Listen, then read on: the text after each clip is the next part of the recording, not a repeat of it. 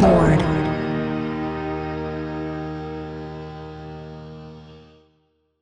ビルボードポッドキャスト MC の太田です。生竹です。はい。では早速ですね、今日10月27日に発表いたしました、えービルボードの総合ソングスチャートジャパンホット100のトップ3をご紹介いただけますでしょうか。はい、ジャパンホット100第3位はバックナンバーの水平線、第2位は STU48 のヘタレたちよ、そして第1位はリサの明け星でした。はい。えーこのリサの明け星はですね、10月18日にデジタル解禁された、えー楽曲になっております。これは CD シングルとしてはいつにリリースされるんだったっけな？えーっと11月です。あ、11月ですね。はい。11月17日に CD シングルが出るんですけれども、まあ、それに伴う先行配信という形ですね。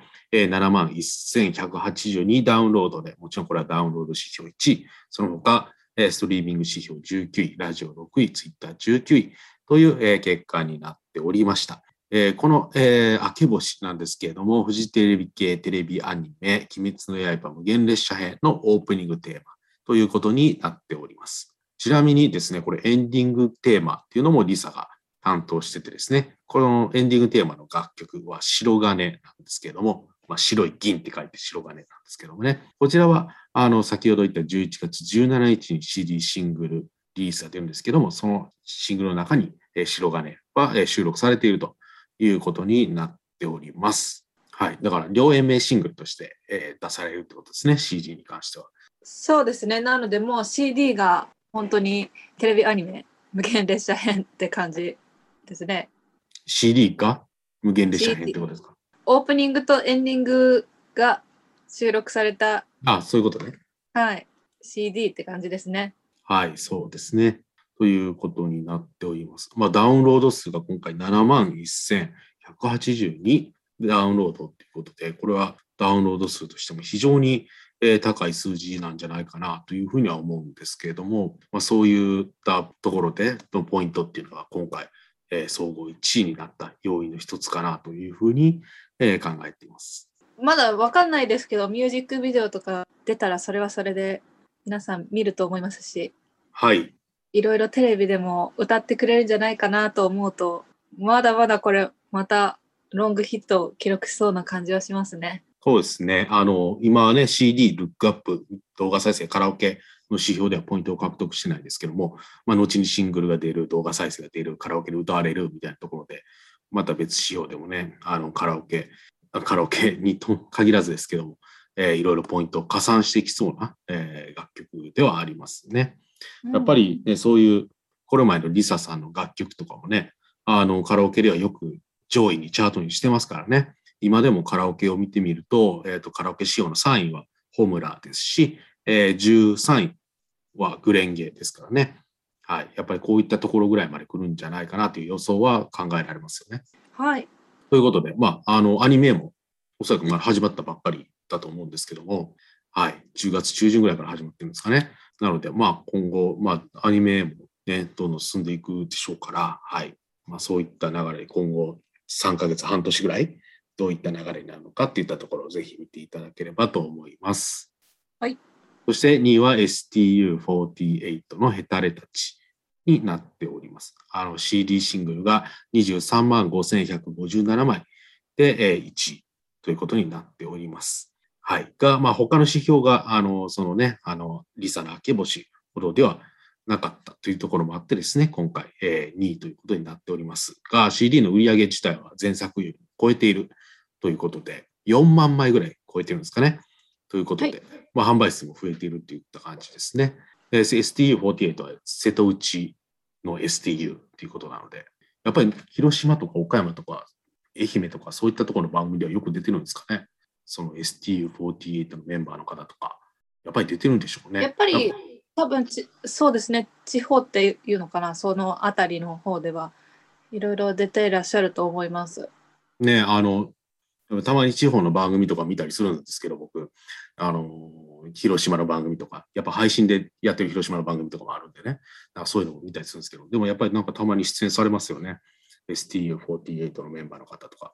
やっぱり地方とかでやると、や例えば名古屋の番組とか SKE48 のメンバーの方がよく出てたりとかね、ボイメンとかもよく出てる印象ですけど。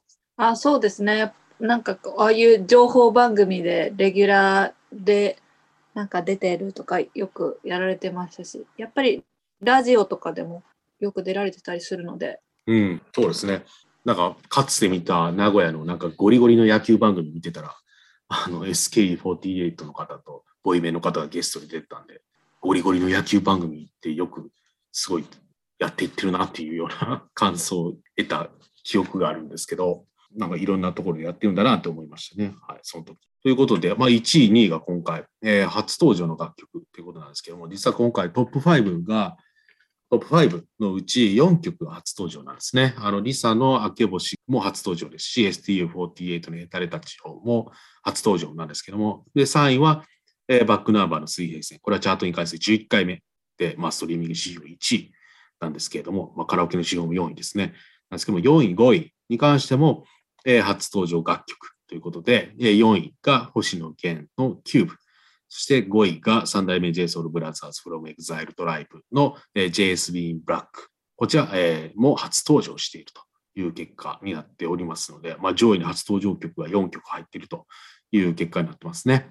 まあ、星野源さんのこの CUBE っていう楽曲に関してはですね、これは10月22日に公開された映画、 CUBE 一度入ったら最後の主題歌ということになっております。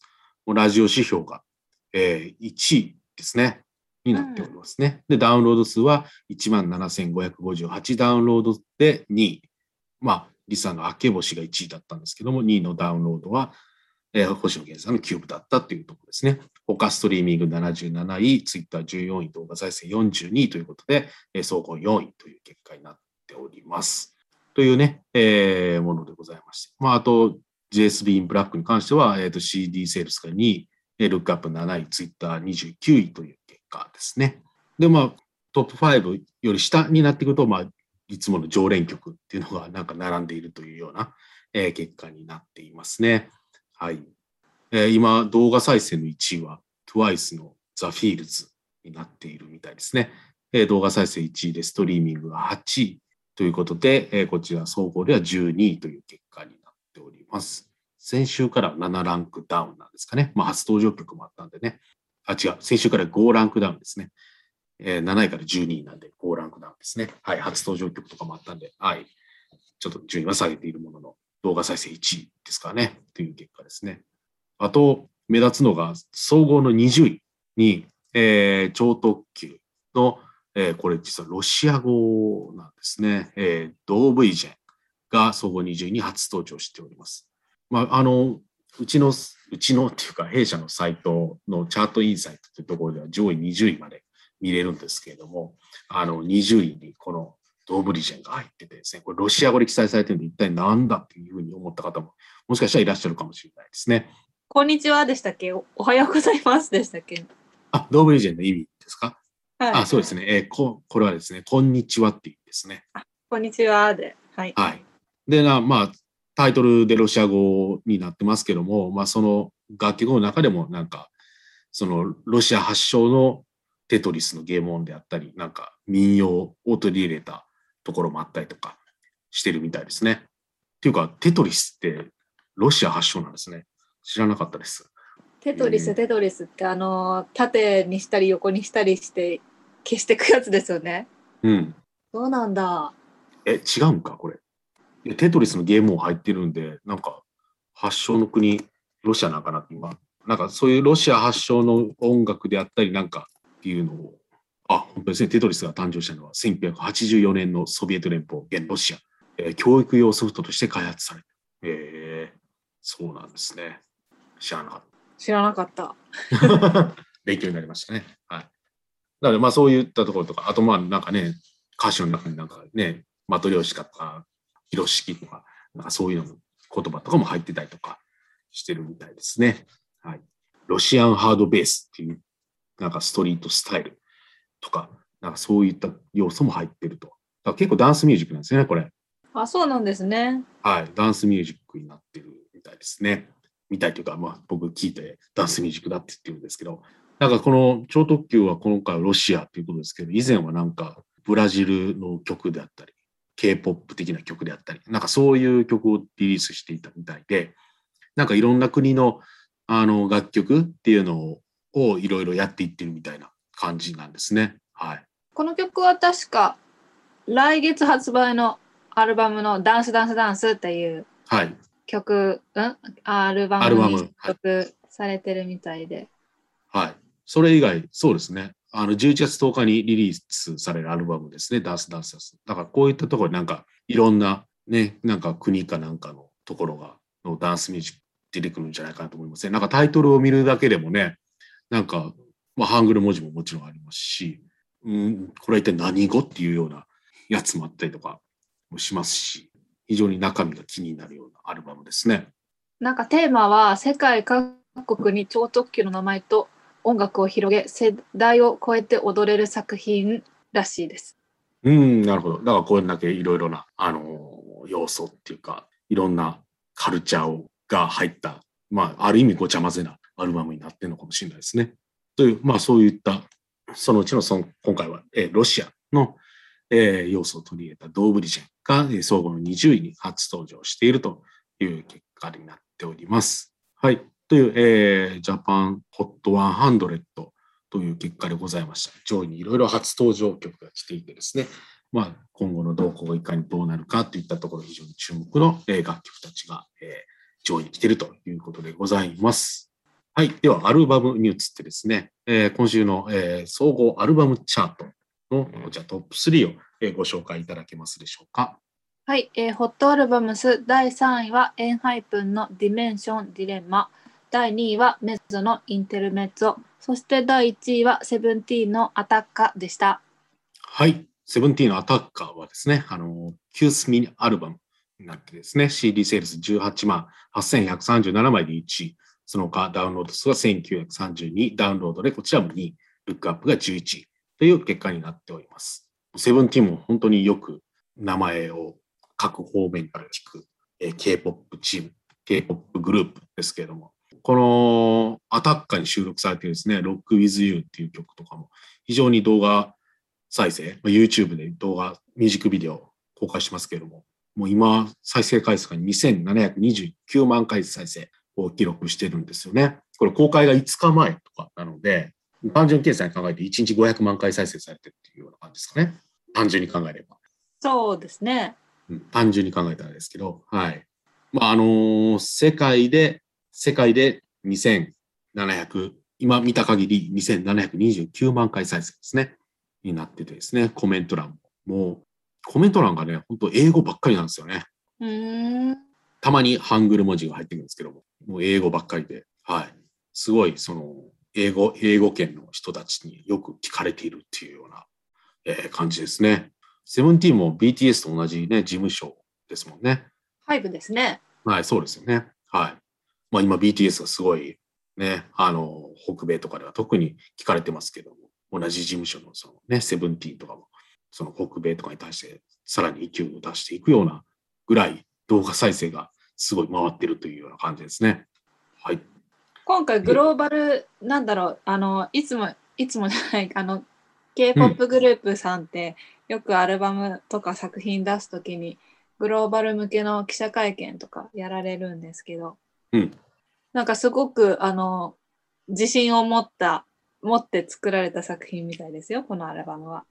そうですね。あの、うこのビルボードのサイトでも、その、いうか、そういったところの記事っていうのが出てるんですけれども、確かにそうですね。本当に自信がありますって、グローバル記者会見でも言ってましたもんね。はい。うん。